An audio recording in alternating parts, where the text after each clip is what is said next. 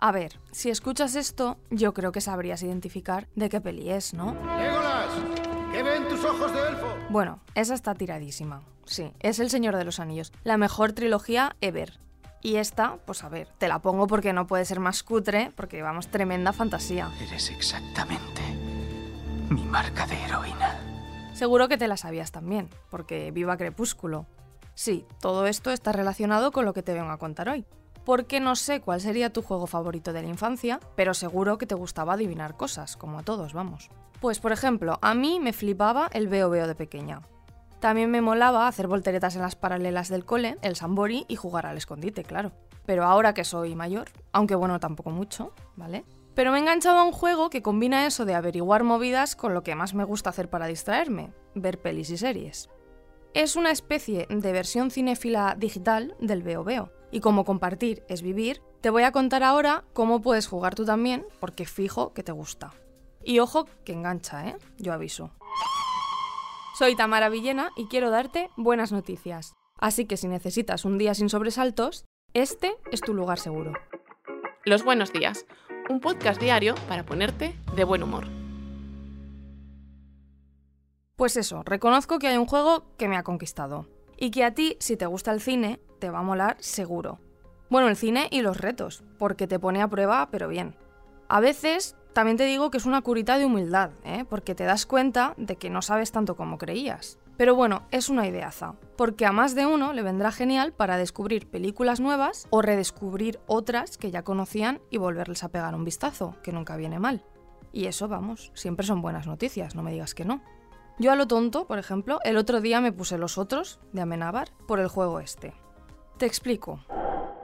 La cosa está en que Framed, que así se llama el juego, lleva un tiempo encandilando a los fans del cine, así que es muy probable que hayas visto en TikTok o X, el antiguo Twitter, ya sabes, a mogollón de gente compartiendo sus resultados por redes sociales, donde además es que se ha hecho súper popular. Quizá por el nombre ya te hagas una pista, porque viene de frame, que es fotograma en inglés. Vamos, así a lo simple, las imágenes que componen una película. Y precisamente de eso va la cosa. El juego es una especie de Wordle que en vez de palabras te reta a adivinar una peli cada día. Pero como lo hace, es lo más guay, porque te pone imágenes muy concretas de alguna producción para que identifiques el título. Sí, así te puede parecer facilito, pero no te ponen precisamente el jeto de Harry Potter en pantalla, ¿sabes?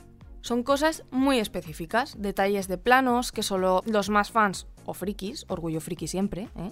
son capaces de detectar.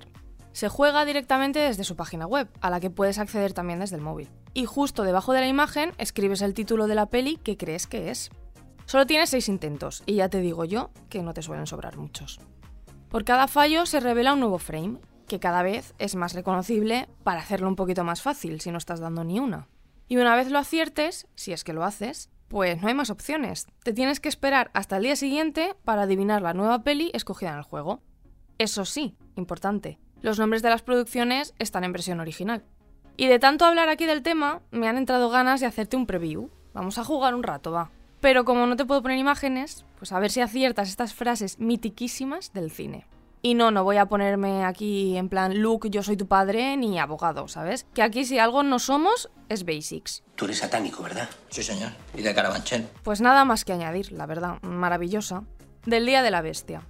Contigo he descubierto cosas que no sabía que existieran. El canto de los pájaros, los semáforos. Pues mira, chico, cositas que a veces se nos pasan a todos. Esta era más difícil, sí. De agárralo como puedas. O me dices lo que quiero saber o te inflo a hostias en tu propia casa. Pues una frase que te sirve para todo, la verdad. Ya me cuentas si la usas. Es de la Jungla 4. Bueno, nadie es perfecto. Esta claramente, de con faldas y a lo loco, no podía faltar, porque además de clásico, es que es un mudazo.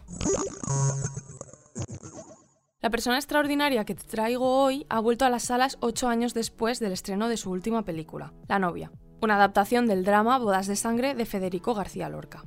Se trata de la directora, guionista y productora Paula Ortiz, que este octubre ha estrenado su nueva adaptación, esta vez de la novela Al otro lado del río y entre los árboles, de Ernest Hemingway.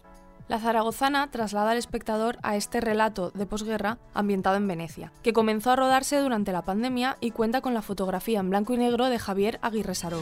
Creo en el coraje humano. Pero he visto que sirve de muy poco en la guerra. El pasado 2021, por si te lo perdiste, la cineasta participó en el homenaje a la mítica serie Historias para no dormir de Chicho Ibáñez Serrador, junto a otros directores como Paco Plaza, Rodrigo Cortés y Rodrigo Sorogoyen. Con su primer largometraje, De tu ventana a la mía, fue nominada al Premio Goya 2011 a Mejor Director Nobel. Y entre sus muchos proyectos, además, es fundadora y vicepresidenta de la European Women Audiovisual Network, que reivindica el papel de la mujer en esta industria. Ahí es nada, ¿eh? Y además de su Al otro lado del río y entre los árboles, te comento otras pelis que puedes ver en el cine porque se estrenan esta semana. Martin Scorsese también regresa a las salas con Los Asesinos de la Luna, un western de tres horas y media protagonizado por Leonardo DiCaprio y Robert De Niro. Ambientado en 1920 y con tintes políticos, se centra en la investigación del FBI sobre los crímenes que ocurren en un condado donde se ha descubierto petróleo. Me han enviado desde Washington DC a ver lo de los asesinatos. ¿Qué exactamente? ¿Quién los comete? Paco Arango estrena Mi Otro John, una comedia con Carmen Maura, Olivia Molina y Fernando Albizu, que es 100% benéfica, para ayudar a niños enfermos de cáncer a través de la Fundación Aladina. La protagonista descubre que le queda poco tiempo de vida y decide aprovechar para hacer travesuras de todo tipo junto a sus amigas. Pero mejor que nos lo cuente el propio director porque hay que ir a verlo al cine. Soy Paco Arango, el director de la película Mi Otro John, una comedia que te va a robar el corazón. Todo recaudado para ayudar a niños con cáncer a través de la Fundación Aladina que yo presido. Así que todos al cine porque nunca ha sido tan fácil hacer el bien. También llegan otras como She Came to Me de Rebecca Miller o Camino de la Suerte de Jorge Alonso. Mañana más buenas noticias. Bye. Muchas gracias por escucharnos y gracias a ti, Tamara. De nada, chica, hasta la semana que viene. Recuerda que si te ocurre algo bueno y quieres contárnoslo, puedes escribir a losbuenosdías@lasprovincias.es. Este podcast ha sido escrito por Tamara Villena. La edición es de Amalia Yusta y Paco Sánchez. El diseño sonoro es de Rodrigo Ortiz de Zarate y la producción de Miquel Abastida y Tamara Villena.